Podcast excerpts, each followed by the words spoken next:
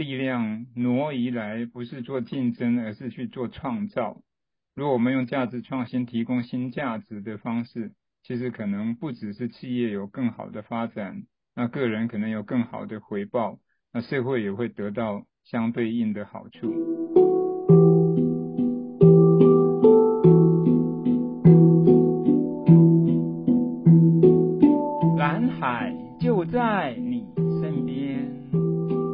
转动思考的角度，开启蓝海新商机。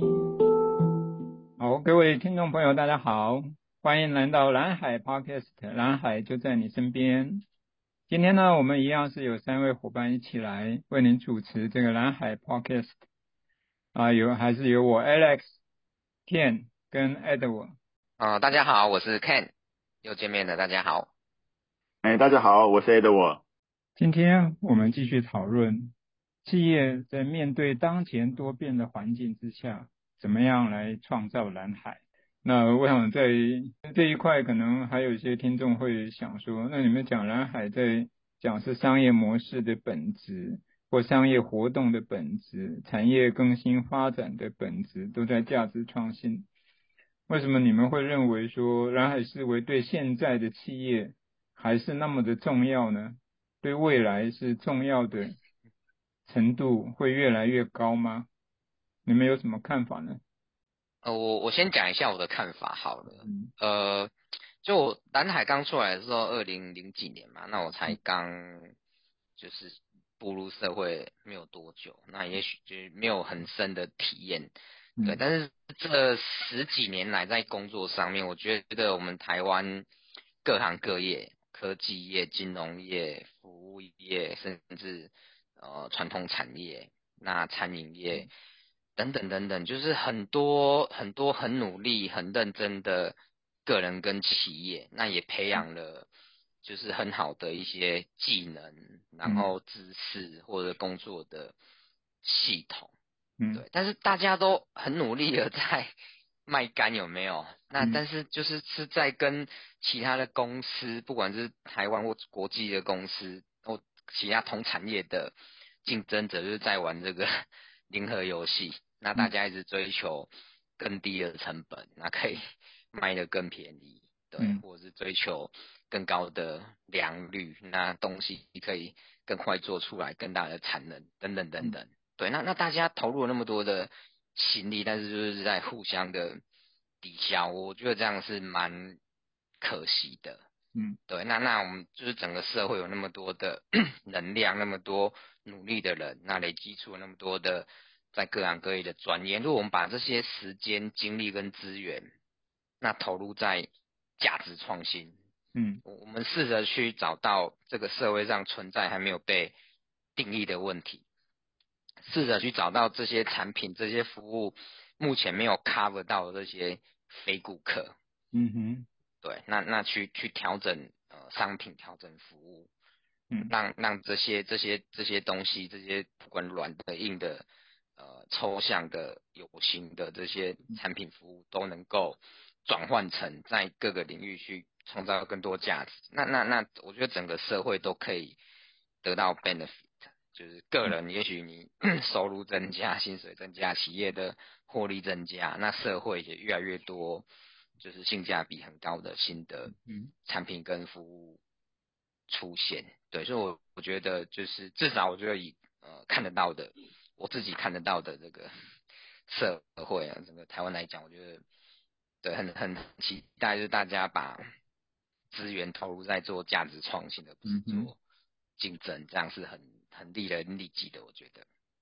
所以你是从现在产业的竞争越来越激烈，大家面对的压力越来越大，那从这样的过程里面，其实是消耗了很多资源。跟那个能量在面对竞争，去克服竞争，但是这个克服的竞争其实并没有真正的创造出新的价值或新的可能。所以如果我们把这样的力量挪移来，不是做竞争，而是去做创造。如果我们用价值创新提供新价值的方式，其实可能不只是企业有更好的发展，那个人可能有更好的回报。那社会也会得到相对应的好处。OK，是是，所以你会从这样角度来觉得蓝海思维是很重要的，越来越重要。嗯，对。然后艾登，我有吗？嗯、呃，我观察到就是，其实现在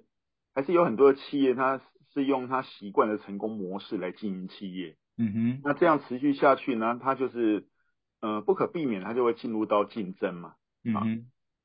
那不过就是说，嗯、呃，即便是如此，呃，我们在年度帮很多企业做策略规划的时候，嗯、也看到其其实很多的企业他们主轴就是创新啊，嗯哼，他们有想改变，想要创新，但是不知道如何改变，嗯，也不知道如何创新，嗯哼啊，所以就是，那如果谈到创新呢，其实我更觉得就是其实，呃，回到个人，当我们的想法变了，我们的做法就会改变，嗯啊。那当整个企业的想法哈，就是他的，当他都具有蓝海思维的时候呢，其实他们也会产生就是具有价值创造的行动啊。嗯。那这也就是会嗯连接去影响到就是整个企业就是会有一个很大幅度的翻转，然后为企业带来更多的价值啊。嗯。这是我的一个观察。OK。我企业是一直都在想创新，然后创新这件事情，我想每家企业都，如果你问他，他都会说他们是很主要的一个思维或者一个做法。嗯。但是问题是，大家在想的那个创新呢，大概要不就是产品创新，要不就是技术创新，或者是商业模式的创新，或者是价值链的，或者是他自己供应链上面的那个创新。但是如果这些的创新都是从供应方、供应面的角度来做思考，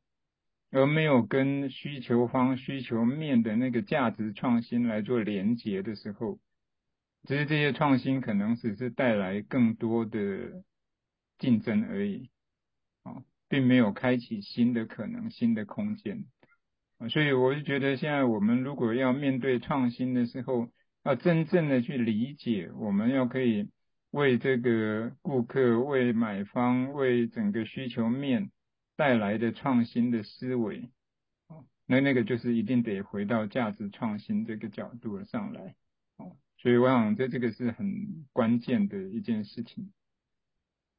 所以从现在来看，现在的社会其实还面对了两个很主要的改变。第一个改变是中美的科技战跟贸易战，来的是整个世界的整个供应链已经开始区分，变成是两个大阵营了。区域化或地缘化的政治的作用，已经让全球化的那个趋势开始反转，好像每个国家都要掌握关键的资源，掌握关键的生产能力，啊，所以。现在企业在面对过去全球化的统合有很多全球机会的，现在已经慢慢的被地缘政治在切割，然后造成企业要面对新的环境，那新的发展。所以当这样的一个变化的时候，其实是如果我们以只以过去的商业模式或过去的经营的方法来看待的时候，都会把它看成是危机。嗯，那如果我们可以用创造的角度来看待的时候，那从这里有看到有价值创新的机会，你就会看到很多机会在这里冒出来。所以如果我们拥有蓝海的思维，你就会看见机会开始不断的在涌现。那这是第一个趋势。第二个趋势上面会看见的是，很多产业或部门都要从根本上去做重新思考了。因为现在要做的东西是产业的创新跟社会的创新，啊，比如说我们从金融的服务开始，啊，FinTech 开始出现，然后金融业开始在做改变，然后那再加上现在地缘政治的影响，啊，那这是一个金融业上面有比较大的改变在那里，啊，那再加上现在环境的重视，能源的重视。对 ESG 这样的一个议题，啊，环境保护，那对社会要有贡献这样的角度来出现，会对企业的要求已经也开始逐渐的在做改变，啊，那甚至包括说政府部门，啊，那其实现在全球都出现一种状态，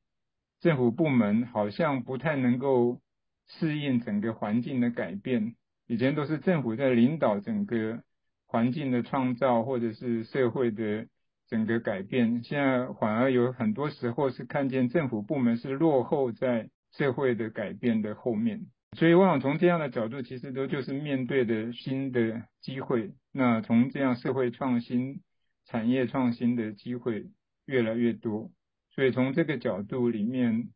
企业或者是个人都会面对新的局面，包括说有些组织部门，包括政府部门都应该要去思考说怎么重新定义自己，怎么重新检视为客户提供的价值，跟客户所需要的价值的创造，价值的创新，所以会觉得。蓝海的思维对现在的人、对现在的企业、对现在的组织是越来越重要的。所以，两位从你们的经验里面来，你会给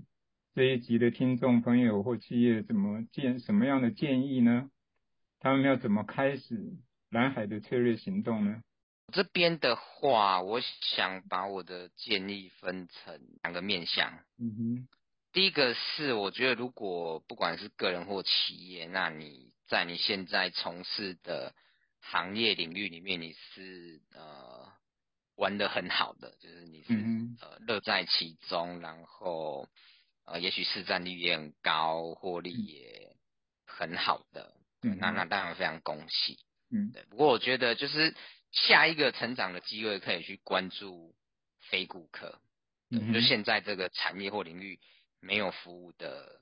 客群，嗯哼，那那这里面怎么样去找到呃你们拥有的技术、拥有的核心能力，怎么样帮这些非客群创造价值？我觉得这个是呃可以去思考的一个方向。嗯哼，那第二个面向就是，我想也许很多人就是现在工作是很辛苦的，那企业的。状态也许也是很很挣扎的，嗯，对，那那我会觉得就是说可以用呃所谓的八十二十法则，嗯，那也许可以把百分之二十百分之二十的时间跟资源，那试着去建立第二曲线，嗯，对，花一点时间把第二曲线建立起来。我想就是大部分我们这个社会上的人还是比较保守，所以也许八十二十是一个可以参考的。比例，嗯哼，那我想举一个一个一个一个我身边的真实案例这样子，嗯、对，就是我有一个我我我我两三年前去我一个以前公司的同事，嗯，去他家聚餐这样子，嗯，对，那他是就是在台北市那个中山区，哎、欸，不是中山那个什么中山国中，在中山国小站那边，嗯，租房子租，对，我们进去的时候。他就是一那个公寓嘛，然后有客厅，然后两个房间。嗯，他说我带你去参观另外一个房间，我的室友，那室友也是一个女生这样子。嗯，就那个房间打开，里面都是健身器材。嗯哼，没有很多样啦，也许七八样这样子，嗯、就是一个普通的房间的大小这样子。嗯哼，对，就那那个女生就是一个体专毕业的学生。嗯，对，那她自己创业。嗯，对。就是大家可以想看看，如果如果你要投入健身房行业，你觉得你有什么商机？嗯，你的商业模式会是什么？大家可能会觉得哇，那要很大的资金呢，你要开健身房，现在你的设备肯定要很多，要很新，然后可以给人家灌洗淋浴，嗯，就是你你根本很，如果你是个人，很难有那么多的资金去做。那你如果不是自己开健身房，你去当教练，你去这些地方工作。就是也许也是很辛苦嘛，又有业绩压力啦，嗯，等等等等，对。那那他选择的模式是什么？嗯，其实这个社会上有一群，不是有，就是有一些女生，都会女子，嗯、她其实也很重视健康，嗯、或者重视身材，对。嗯、但是他们很 care，很在意这个隐私，嗯，他们可能不好意思在健身房里面，嗯，健身，嗯哼，对，或者说他的时间。是比较需要有弹性的，就是教、嗯、那个教练可以可以配合他的，嗯嗯，对，所以他就去服务这些很重视隐私的女生，嗯哼，那他只要很基本的健身设备，那在里面就是一对一的，嗯，的的的服务这样子。嗯，对，那一小时可能收费大概一千二台币。嗯，对，所以说他六日都可以休息一到五。嗯，如果每天可以工作三个小时，那个年收入是百万以上。嗯哼，都愿意每天工作六个小时，那个年收入就是两百万以上。嗯，对，呃，就是我就是我想举这个例子，就是说，今天你找到一个你有你喜欢或者是你擅长的领域，嗯，对，那你去解决，去找到这个还没有被解决的问题，对，不用就是现有的商业模式已经有很厉害的人了，那那就你就不用去这边竞争，嗯，那永远永远都有。你的你的所长可以对这个社会有贡献，又可以转换成商业价值的模式，可以被建立这样子。那当然自己要愿意花时间去把